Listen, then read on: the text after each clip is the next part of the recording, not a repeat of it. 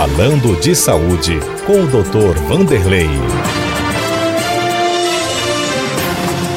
Saúde não pode ser confundida com ausência de doença. Já em 1946, a Organização Mundial de Saúde definiu a saúde como um estado de completo bem-estar físico, mental e social, e não apenas a ausência de doença ou enfermidade.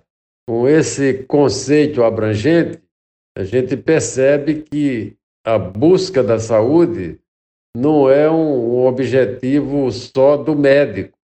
O médico é muito pouco para uma tarefa tão grande. Essa tarefa tem que ser atribuída ao próprio cidadão, e para isso é, as autoridades públicas têm que fornecer informações para que ele se interesse pela sua saúde. Né?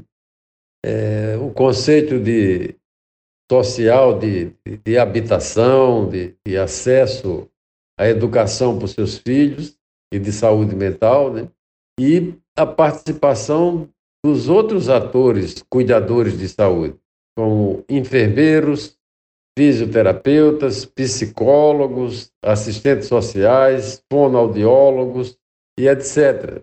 Então, todas essas pessoas são importantes né, para ter um cuidado integral do ser humano.